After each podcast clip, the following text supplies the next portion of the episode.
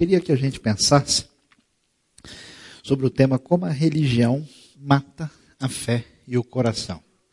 Até porque nós estamos no início da nossa jornada desse ano e a gente deveria pensar e refletir como é que a gente quer pautar, como é que a gente quer organizar, definir ah, o uso da nossa mente, do nosso tempo, ah, daquilo que Deus tem nos dado, como é que a gente vai ah, delinear isso. E não sei se todo mundo tem ideia, imagina isso, mas uma das coisas mais perigosas e desaconselháveis que vocês estão fazendo, né, que vocês fazem, estão fazendo nesse momento, é frequentar uma igreja. Frequentar uma igreja nem sempre faz bem para as pessoas, inclusive pode ser muito prejudicial. Especialmente se a pessoa não tem nenhum interesse sério né, é, em ouvir aquilo que ela está ouvindo e considerar aquilo que é proposta do Evangelho para a sua vida. O simples fato de alguém estar dentro de uma comunidade religiosa automaticamente uh, e simplesmente participando disso e ouvindo reflexões sobre a Bíblia o tempo todo, sem qualquer intenção de considerar isso na sua vida, geralmente prejudica a pessoa em vez de ajudá-la. E já como um dos maiores adversários da fé e da boa saúde espiritual é a religião, por incrível que pareça, a gente vai pensar e refletir um pouquinho sobre isso, ah, conforme a gente descobre quando a gente lê Mateus capítulo 12. E o texto começa nos dizendo o seguinte: Naquela ocasião, Jesus passou pelas lavouras de cereal no sábado.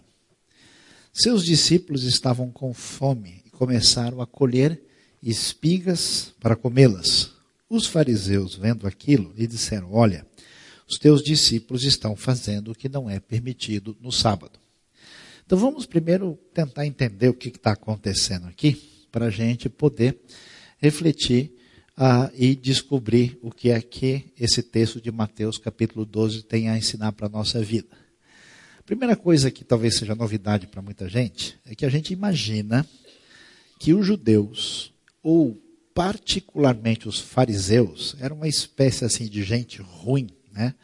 que vivia assim escondido pelo canto, tentando fazer todo tipo de perversidade uh, e atitude assim da mais condenável possível com as pessoas.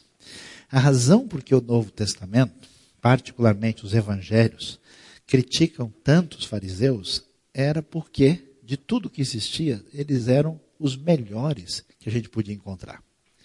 Os fariseus eram aquele tipo de é, religioso sério o fariseu era a sua cara. Amém, irmãos? Deixa eu tomar um copo d'água aqui.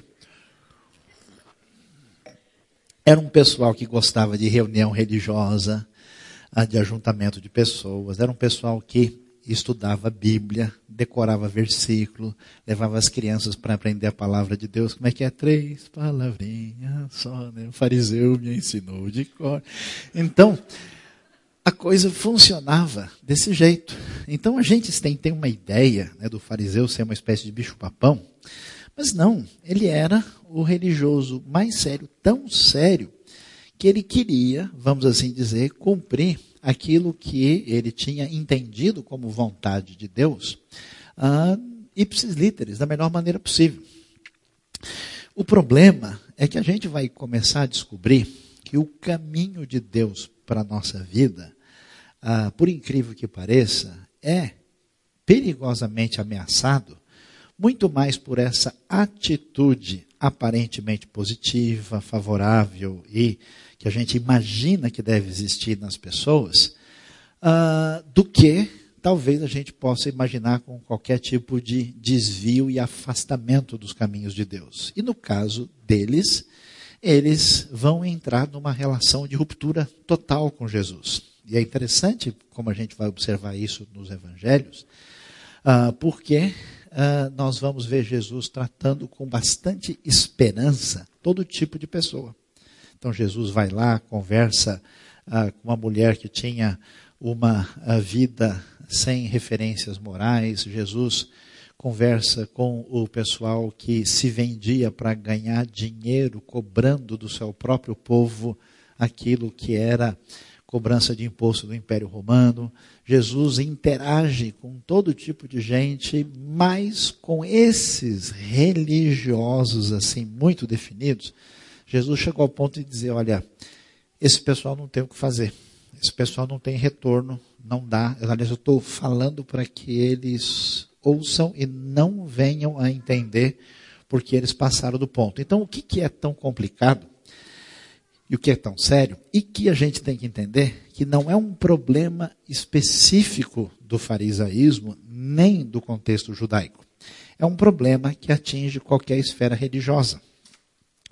Os religiosos, assim que a gente pode chamar de extrema direita, né, super definidos por contornos assim muito milimetrados, eles são realidade nesse contexto judaico, no contexto da cristandade, no meio protestante, no meio católico, em outros ambientes igualmente religiosos, e eles são muito semelhantes em vários aspectos, e a gente precisa refletir se a nossa relação com Deus não se aproxima desse tipo de comportamento. Então, o que, que acontece? Esse pessoal está lá, Jesus está passando pelas lavouras de cereal no sábado, e a gente vai entender que o sábado é uma referência importante da palavra de Deus. O sábado, na verdade, o Shabat, ele antecede a lei. A primeira referência ao sábado como uma compreensão de que o tempo pertence a Deus e deve ser entendido em função disso, aparece logo na criação do mundo. Né? No sétimo dia, Deus descansou. Essa perspectiva ela era muito importante e valiosa, e ela ganhou, inclusive, força em toda a tradição judaica, que, na verdade, até hoje os judeus não entendem que o sábado é simplesmente uma, é um momento em que a pessoa deixa de trabalhar, de fazer qualquer esforço físico, é uma ideia de não fazer um trabalho criativo. É a ideia é, de que mesmo quando a gente para e fica tranquilo, o mundo continua porque Deus é que sustenta toda a terra, todo o universo. Então essa essa periodização, essa percepção do tempo nessa dimensão sagrada tinha uma importância muito grande, tinha valor. Só que, à medida em que a religião se definiu no contexto da tradição, especialmente na época de Jesus, a maneira de lidar com isso foi ganhando outros contornos. Que, aliás, é uma coisa que a gente não entende direito. Quer ver um exemplo interessante? Quando você lê Mateus capítulo 5, você vai encontrar a frase lá em que Jesus está dizendo o seguinte: Vocês ouviram o que foi dito aos antigos? Amarás o teu próximo e odiarás o teu inimigo. Quando você lê isso, o que, que você pensa? Ah, Jesus está falando ah, de uma maneira contrária ao que Moisés falou, não é isso? De jeito nenhum. Na lei não está escrito em nenhum lugar que você deve amar o próximo e odiar o seu inimigo. Pelo contrário, na lei, na Torá, Lá no Antigo Testamento está escrito: se você encontrar o boi ou o jumento do seu inimigo perdido, você deve socorrê-lo e ajudá-lo. A lei jamais ensinou que você deve odiar inimigo nem ninguém. Então, do que, que Jesus está falando? Jesus está falando de uma outra coisa, das tradições que surgiram posteriormente, que não eram a lei nem a palavra divina, mas eram as interpretações indevidas que tinham sido ah, desenvolvidas aí como tradição oral. Então, quando a gente observa a realidade desse grupo religioso, a gente vai ver que na prática havia um afastamento daquilo que Deus tinha revelado e havia ah, ah, ah se desenvolvido um tipo de religiosidade que tinha perdido o foco. E esse tipo de religiosidade é um problema que existiu e existe no contexto judaico, existiu e existe no ambiente protestante evangélico e nos demais, e se a gente não prestar atenção, esse mesmo tipo de atitude toma conta na vida da gente e a gente perde o ponto em relação a entender o que é que é a vontade de Deus. Então, quando isso acontece, os discípulos estão lá e eles estão com fome. E no grego, no hebraico, estar com fome significa estar com fome. Você entende profundamente o original, especialmente né, dependendo do que aconteceu com você nos últimos três meses, em algumas circunstâncias especiais. Quando você para num lugar à noite morrendo de fome, está tudo fechado, a sua oração, inclusive, é muito mais profunda. Eles começam a colher espigas para comer, os fariseus vendo aquilo, né, um cenário interessante, gente fica pensando, né, ele está andando por ali, parece que o pessoal está caminhando junto para ver se vai acontecer alguma coisa de errado. Começa a ver isso e reagem na hora. E chegam junto de Jesus, criticando, dizendo: oh, os seus discípulos estão fazendo o que não é permitido no sábado. Como funciona a religião que mata? Como funciona esse tipo de comportamento fundamentado numa justiça própria que parece entender a vontade de Deus e vai adquirindo um comportamento muito diferente da maneira de Deus agir e de Deus atuar no contexto da história do seu povo, funciona num caminho muito complicado e, por incrível que pareça, tem sido o tom de grande parte da história religiosa, inclusive da nossa tradição ocidental histórica. Essa religião que mata, em primeiro lugar, é insensível. Então é interessante, né? Quando uma pessoa ainda está funcionando mais ou menos, né? alguém ainda está normal, respirando, funcionando, e você sente que alguma pessoa tem algum problema incômodo, como é que deve ser a sua reação? Você mostrar algum tipo de compaixão. Está doendo, machucou, peraí, posso ajudar? Não, quem sabe arruma um remédio. Alguém passa mal, a gente na hora se mobiliza porque você se sensibiliza. Existe um agravamento das condições internas do coração de uma pessoa causada por essa maneira de enxergar a religião, onde predomina a insensibilidade. Então, se o pessoal está com fome ou não, é problema deles. Não existe qualquer sensibilidade por parte dos religiosos, e essa insensibilidade ela é marcada por um fator de acréscimo que ela é cheia de crítica no sentido negativo da palavra. Você sabe que crítica é uma das melhores coisas que a gente pode receber no mundo. Amém, irmãos? Quem foi abençoado aí, vem aqui dar um testemunho agora, né? Por quê? Porque a gente só melhora com crítica. Quer ver uma pessoa que não tem esperança na vida? É alguém que não tem autocrítica. Alguém que não para para refletir, que não dá marcha ré, que não observa ah, realmente como é que foi a sua caminhada, onde é que ele deve melhorar. Então a crítica é fundamental, mas existe um tipo de crítica que é um tipo de crítica mordaz, cruel, perversa, que tem uma intenção de desconstrução e de destruição. Ela não tem nenhum aspecto favorável. Ela é uma espécie de veneno da alma, de uma pessoa constantemente insatisfeita e que só reage de maneira negativa em toda e qualquer situação. Então, os fariseus, ao perceberem o cenário, eles nem demoraram, eles foram diretamente para Jesus e foram com uma postura negativa, imediatamente querendo criticar os discípulos. Então, a gente pode até observar isso, né? Até quando você anda junto com uma pessoa que só critica tudo, o mundo o tempo todo, não dá uma espécie de cansaço, a pessoa não tem nenhuma, nenhuma, nenhuma bênção para compartilhar, não tem nenhum aspecto positivo. E associado a isso, essas pessoas também ah, desenvolvem uma coceira, uma disposição de julgamento o tempo todo. Eles imediatamente chegam para Jesus e dizem: Olha aí, ó, tá vendo? Os teus discípulos estão fazendo o que é proibido no sábado. Diante dessa atitude rude, dessa atitude insensível, cheia de juízo e de crítica, Jesus vai reagir e vai numa direção muito interessante que merece a nossa atenção. Ele respondeu, diz o verso 3: Vocês não leram o que fez Davi quando ele e seus companheiros estavam com fome? Ele entrou na casa de Deus e, junto com os seus companheiros, comeu os pães da presença o que não lhes era permitido fazer, mas apenas aos sacerdotes. Ou vocês não leram na lei que no sábado os sacerdotes no templo profanam esse dia e, contudo, ficam sem culpa?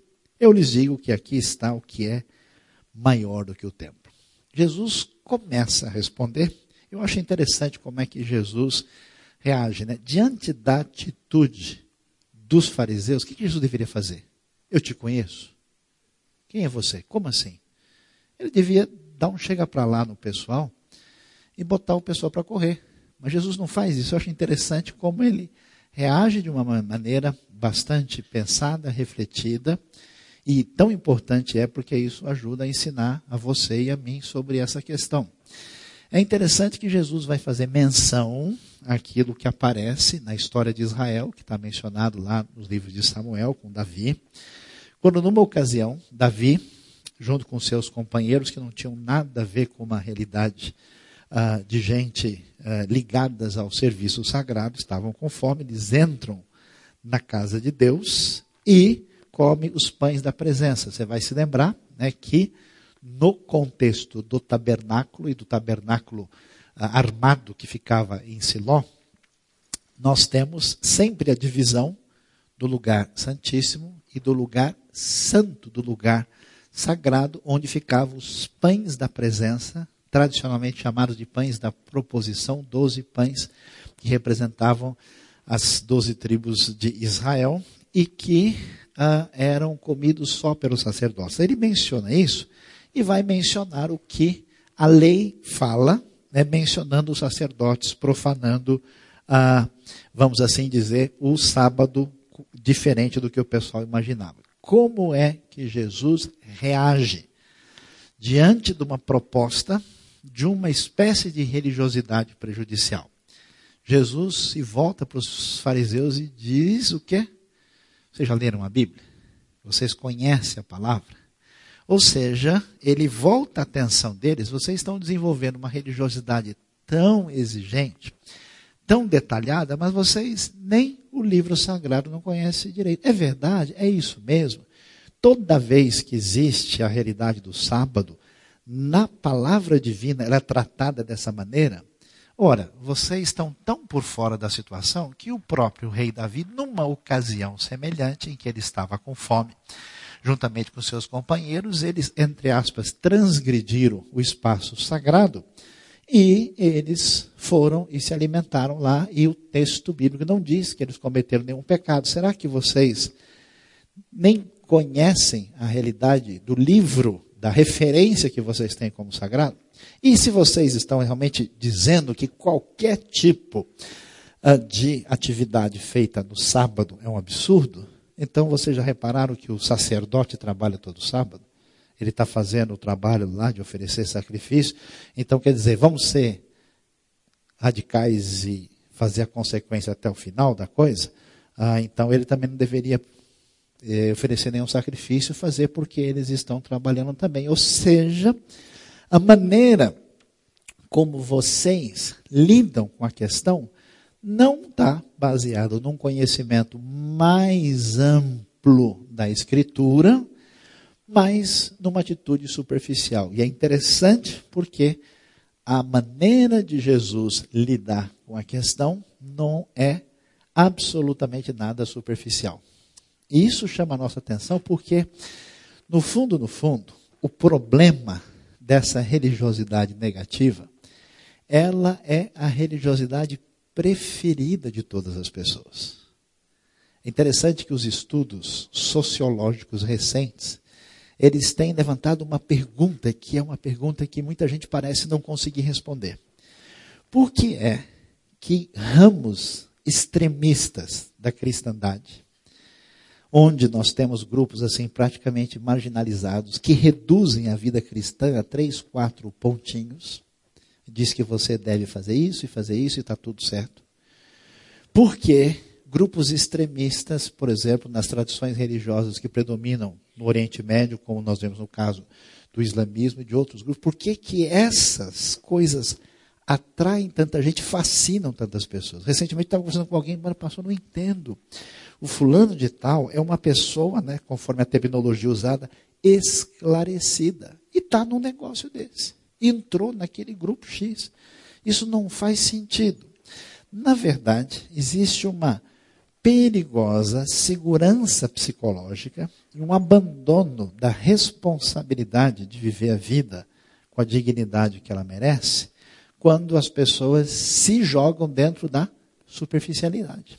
É muito mais fácil, muito mais tranquilo. Alguém já decidiu por mim. É só eu não comer isso. É só eu fazer isso nesse dia. É só seguir tal ritual. Por isso que quanto mais simplista for o pensamento e mais ritualista ele for, mais a grande parte das pessoas acha que isso faz sentido para a vida.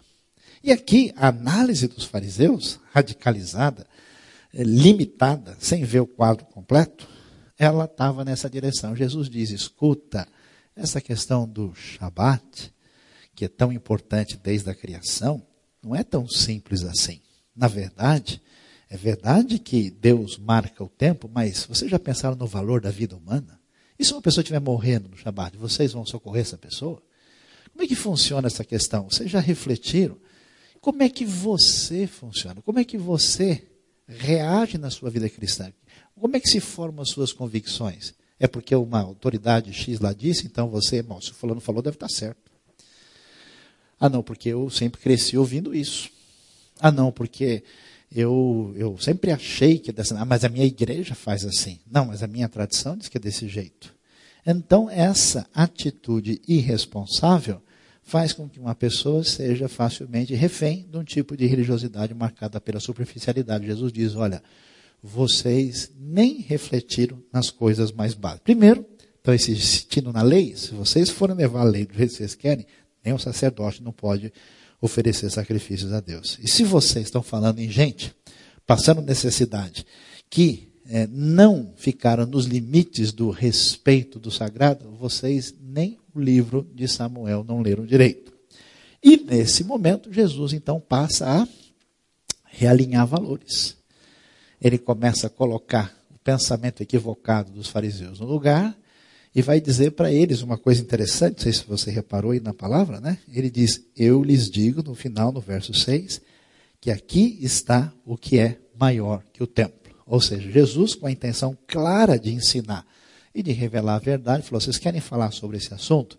Sobre a palavra de Deus? Sobre aquilo que é sagrado? Pois é, eu estou aqui, eu sou enviado de Deus vocês estão preocupados se alguém vai cometer alguma falha em relação ao tempo sagrado ou ao espaço sagrado?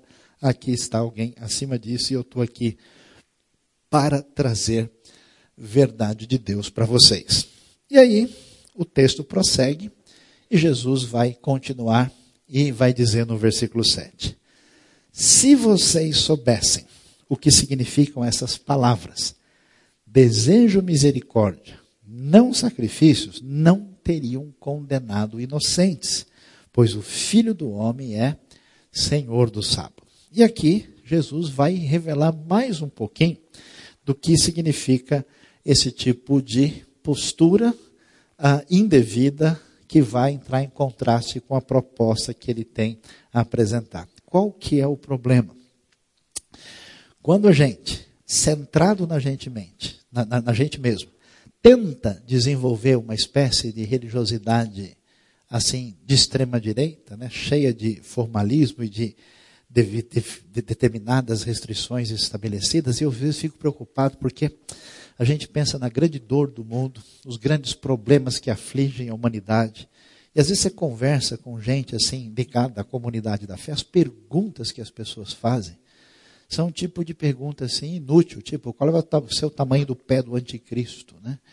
Ou que tipo de coisa a gente pode fazer, né? Pastor, eu posso jogar bola no domingo, né?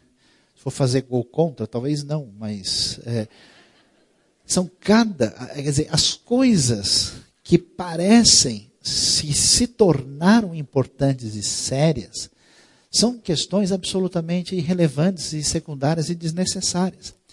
E nessa, nesse caminho onde a gente aprende uma mecânica da fé, aprende uma certa quantidade de formalismo, desenvolve certos ritualismos e faz com que a fé signifique dois, três passos para como ser feliz com Deus em cinco minutos, a Bíblia vai dizer: olha, o caminho não é esse. E é um, é um problema que já existia no passado. Os profetas se levantaram contra isso, porque na época dos profetas, as pessoas estavam vivendo uma vida de ruptura com a vontade de Deus e tranquilamente mantendo a sua prática formal uh, sem qualquer preocupação. Miqueias capítulo 6, vale a pena você ler Miqueias 6, do versículo 6 ao versículo 8 quando Miqueias até ridiculariza. O que, que Deus quer? Quer que vocês tragam milhares de rebanhos para oferecer para ele? Será que ele quer ribeiros de azeite, muitos né, muitos litros, é isso que ele está interessado? De jeito nenhum. Então Jesus começa aí na direção de confrontação, dizendo que esse tipo de formalismo, esse tipo de espiritualidade mecânica é inútil. E que, na verdade, né, olha só que coisa impressionante, porque com essa atitude, eles tantas vezes tinham condenado inocentes. Muitas dessas quebra de uh, regras estabelecidas destruíam a vida de tantas pessoas. Eu, a minha vida, encontrei, eu não diria nem dezenas, talvez já chegando a centenas de pessoas de contexto evangélico ou não, que teve a sua vida atropelada por um tipo de atitude de reação indevida. Assim, eu nunca me esqueço de um cidadão que, conversando comigo, muitos anos afastado do Evangelho, e contou a sua história. Ele pertencia a uma comunidade que era extremamente preocupada com certas coisas secundárias. E um belo dia alguém viu ele numa padaria, num bar, e ele tinha acabado de encher o copo de Guaraná. E o Guaraná, os irmãos sabem que o Guaraná precisa de oração forte, né? porque de longe não existe uma revelação divina para saber se o Guaraná é cerveja ou se a cerveja é o Guaraná. Dependendo de quanto espuma, se for um Guaraná mais espumante, né? Só se for o Guaraná Jesus, aquele lá é mais santo, né? Que alguns conhecem, né? Então, ele, o pessoal viu e viu, aí alguém viu, e como ele contou na sua experiência, na sua comunidade, que era absolutamente uh, tinha muita dificuldade com esse tipo de coisa, o denunciou e ele não conseguiu provar sua inocência. Então, em nome do Guaraná, não sei se era Antártico ou não, ele teve a sua ruptura com a comunidade e guardou isso como um trauma permanente durante a vida. Isso é só um exemplo. Tem outras coisas malucas e secundárias pelas quais as pessoas assim gastam a vida que são absolutamente inúteis. E aí o que acontece? Quando a gente perde o caminho e começa a procurar pelo em ovo, chifre em cabeça de cavalo, coisas desnecessárias, inúteis, a gente perde o caminho e não tem aquilo que está alinhado com o coração de Deus, que é misericórdia. Assim que Deus tratou com Israel. Israel nunca procurou a Deus. Deus é que foi atrás. Abraão ouviu o Senhor chamando. Foi Deus que ofereceu aliança. Foi Deus que foi atrás do povo e trouxe salvação. Foi Deus que trouxe a verdade de Cristo Jesus, a salvação, pelo menos. Foi Deus que enviou, foi Deus que tocou na sua vida, Deus que abençoou, Deus é que vem em busca de nós pela sua bondade, pelo seu amor. E qualquer comportamento alinhado com esse tipo de sintonia em Deus tem que ser pautado da mesma maneira. Jesus vai rejeitar esse tipo de postura e vai realinhar as prioridades. O que tem mais valor? O que realmente importa? Você vai viver o ano de 2015 como? Qual é o seu plano? Qual é a sua intenção? O que você vai fazer com a sua cabeça? O que vai entrar aí dentro? Você já se definiu? Ou você vai deixar ela solta para entrar aquilo que for decidido? Existe algum encaminhamento? O que, que você vai fazer com os dons que Deus deu para você? Como você vai encaminhar aquilo a que envolve a sua relação pessoal com Deus, ou você vai deixar a coisa num segundo plano? Como é que você vai fazer da sua vida um canal de bênção para as pessoas? Qual é o seu caminho? Porque quando você entra no esquema de religiosidade, você se fecha em você mesmo, vai fazer todo o esforço para se sentir correto, para acalmar sua consciência escondida, vai tentar provar que todo mundo que é diferente de você não é a pessoa mais legal do mundo e vai passar por um maldito processo de enganar-se a si mesmo o tempo todo, ser um mero né, observador distante das realidades espirituais sem que a sua vida seja semelhante a Jesus, que não é alguém que a gente apenas crê, é alguém que a gente segue. Interessante que a coisa caminha e agora a gente vai ter uma sequência do texto e nessa sequência você vai ter um quadro pior, complicado, mais intenso daquilo que acontece no primeiro momento quando esses religiosos criticam os discípulos que estavam comendo espigas no Shabat, no dia de sábado. Saindo daquele lugar, ele se dirigiu à sinagoga deles. Estava ali um homem com uma das mãos atrofiada, procurando um motivo para acusar Jesus, eles lhe perguntaram: é permitido curar no sábado? Você vê que a coisa já complicou, né? E é interessante porque, de novo, você não esquecer, esses fariseus eram gente boa. Você convidaria ele para almoçar em casa tranquilo. Esses fariseus, quando o evangelho cresce no livro de Atos, são os que mais se convertem. É interessante isso. Mas esse caminho de religiosidade é tão complicado que a gente vai entrando num buraco que a gente não consegue nem perceber qual é o tamanho dele e até confundo ele é.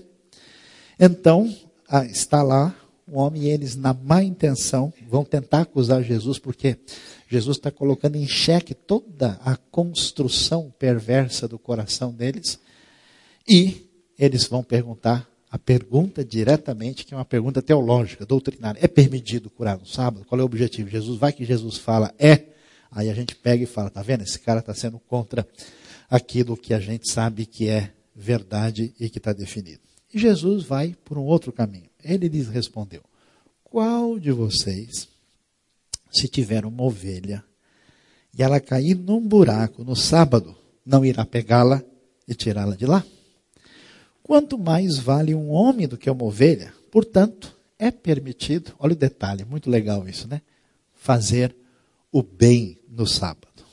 A religião que mata, a religião destruidora, mais uma vez, é uma religião que se contenta com a superficialidade e se contenta com a falta de reflexão.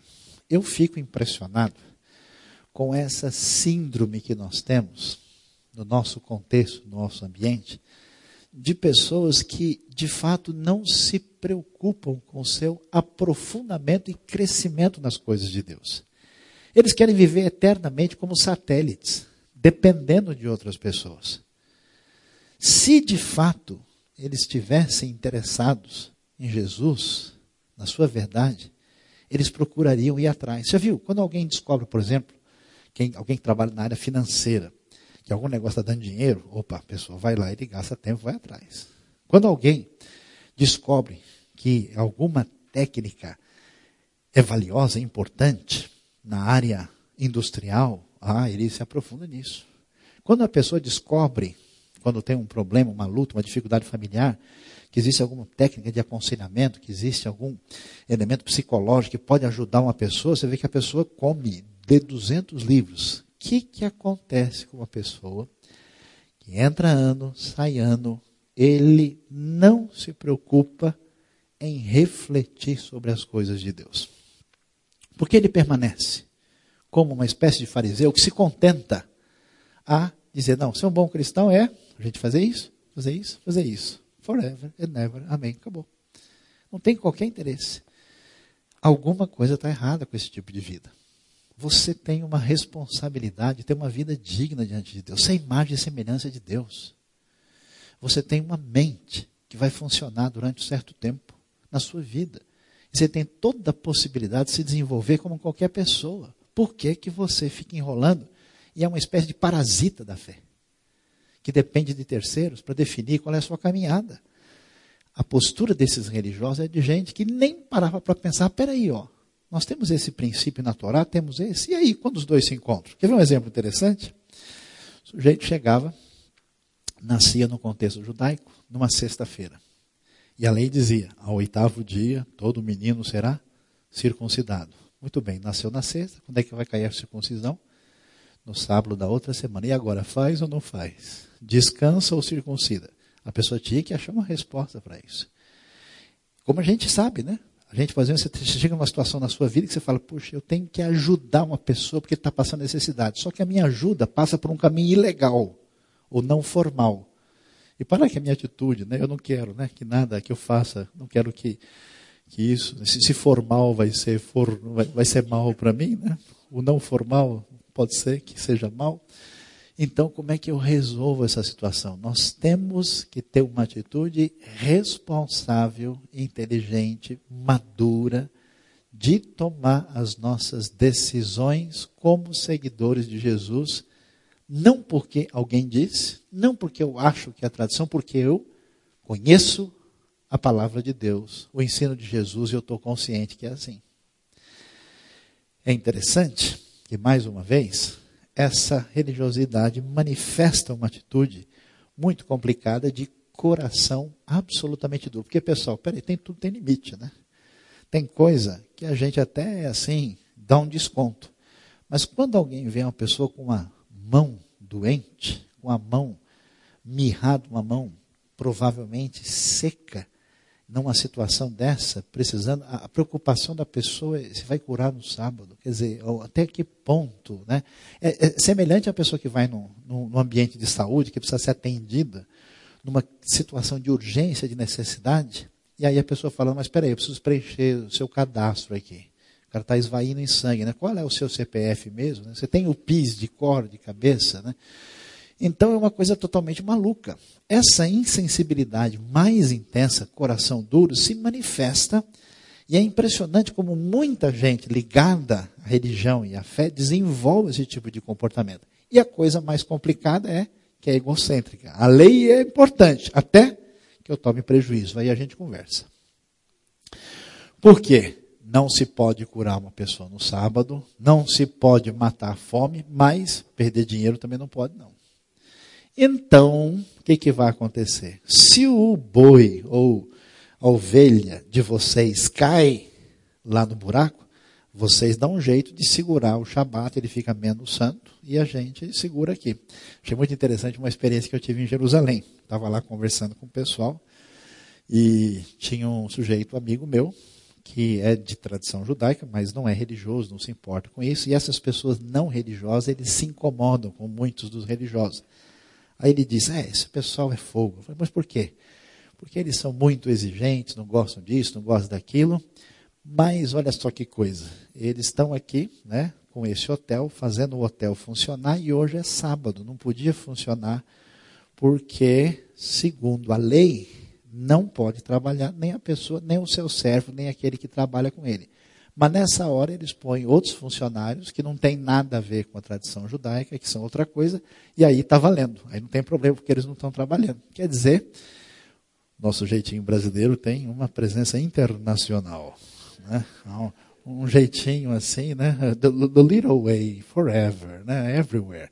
Então, ele funciona uh, dessa maneira quando a atitude da pessoa se torna absolutamente egocêntrica e voltada para isso. E isso é uma realidade que não é exclusividade do pessoal, acontece em toda parte. Então ele começou, conversou sobre isso, eu falei, então, rapaz, teve um rabino que comentou exatamente sobre isso. Aí ele, ah, é, aí daqui a pouco caiu a ficha, ele, então, olha, nós vamos sair por aqui agora, vamos conversar tal. E aí ele não manteve a conversa porque ele percebeu essa questão que era um problema no passado é um problema nas tradições, até hoje, né? Eu acho interessante, por exemplo, o que a tradição protestante fez, né? Em muitos lugares. Você sabe que na Inglaterra, até hoje, os jogos principais dos campeonatos acontecem só no sábado, porque não podia ninguém jogar no domingo. As famílias protestantes tradicionais na Inglaterra faziam comida só no sábado, porque no domingo ninguém podia cozinhar. Sendo comida inglesa, ainda bem, né? A coisa realmente não tem lá grande perda, né? Porque a culinária dos homens não é a mais forte do mundo. Então, a gente vai vendo como esse tipo de maneirismo de coisa se tornou uma realidade, mas aqui Jesus mostra como a atitude egocêntrica muda a proposta e muda o caminho. Diante disso, Jesus vai encaminhar a situação em outra direção e diz: Quer saber a verdade? É lícito, é correto fazer o bem no sábado. Vocês quebram o sábado. Vocês, na hora de salvar o lucro de vocês, a gente dá um jeito. Agora, eu vou trazer vida no sábado, eu vou trazer cura. Então ele disse ao homem: estenda a mão. Ele a estendeu, ela foi restaurada e ficou boa como a outra. E a coisa é absolutamente impensável.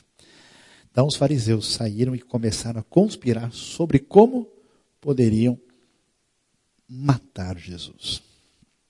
Essa religião que mata é terrível. Primeiro, ela ignora a obra divina. É muito impressionante. Eu já vi gente com todo tipo de resistência ao Evangelho. Até que diante de uma situação a pessoa baixa a bola. O cara está lá reclamando, de repente ele vê um endemoniado, cai no chão, babando, urrando, o pessoal ora, o cara fica bom ele, hum, depois a gente conversa sobre isso. Ele fica manso. Né? A pessoa ouve a história de alguém que tinha aí, o médico fechou e disse, ó, o sujeito tem um mês de vida. Aí o sujeito fica bom, é curado, de uma maneira que a medicina não tem como explicar, ele baixa a bola. Já vi várias pessoas, diante de certas circunstâncias de recuperação de vida, que a pessoa para e reflete e para, pelo menos, de jogar pedra. Fala, peraí, aí está acontecendo alguma coisa, no mínimo, que eu não entendo. Mas quando alguém vê um milagre na sua frente, um homem com a mão toda atrofiada, que é curado na frente da pessoa, e depois o pessoal tem coragem de se reunir para dizer: vamos dar um jeito de tirar esse sujeito do circuito aqui, é que realmente a coisa fica complicada. Então preste atenção. Esse tipo de religiosidade, esse tipo de vida mecânica, esse tipo de vida sem reflexão e sem sintonia com a misericórdia divina, conduz a esse tipo de raciocínio e situação. Por isso, os grupos que a gente pode chamar de extrema-direita religiosa são todos muito parecidos na sua demonstração de violência. Eu acho impressionante, tem alguns evangelhos que tentam assim, né? Como eu gosto de dizer brincando, mas a brincadeira é certa, tem muçulmano xiita, evangelho chato, né? Que a pessoa, ao tentar evangelizar, atingir outro, na verdade, ele dá um show de ignorância e de violência, pressionando e batendo sobre o indivíduo, e mais ou menos satisfeito porque ele conseguiu humilhar a pessoa. Há uma ignorância da obra divina e a coisa chega num nível grave, é, mais intensa ainda de absoluta indiferença pelo sofrimento. Ou seja, não importa a situação do homem, não importa como ele estava passando, não importa o que estava acontecendo, não estou nem aí. Saibam vocês que a coisa é séria e grave, porque o fato deles estarem tão irritados, cheios de raiva, cheios de ódio, decididos a matar Jesus, isso não é acaso. Esse tipo de mentalidade é fruto do mesmo tipo de religiosidade. O pessoal às vezes fala, ah, eu não entendo. Como é que os europeus têm o coração duro? Eles não ouvem lá, o evangelho estava lá. Você vai em alguns lugares da Europa, o que, é aqui? Ah, não, aqui era a igreja protestante. Ah, então aqui o, o, o, pastor enforcou o padre ali. Ah, não, isso aqui é a igreja. Não, aqui o padre enforcou o pastor ali. É doideira. A cristandade, várias vezes em certos lugares, surgiu uma doença em tal lugar, o pessoal, a culpa é dos judeus.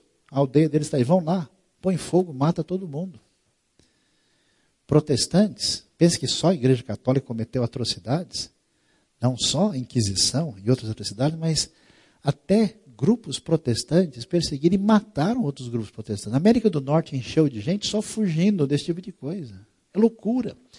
Toda vez que a gente se torna refém de um tipo de espiritualidade que não reflete mais, que não acompanha a misericórdia, que simplesmente vai observar a circunstância peculiar de como uma determinada atitude legalista deve se manifestar na nossa vida, nós estamos fazendo tudo menos acompanhando o ensino de Jesus de Nazaré, do nosso Senhor e Salvador. A religião que mata é cheia de ódio. É terrível. Eu fico às vezes impressionado como a gente tem ah, esse tipo de realidade marcando grande parte da tradição religiosa dos nossos dias. A proposta de Jesus é bem diferente.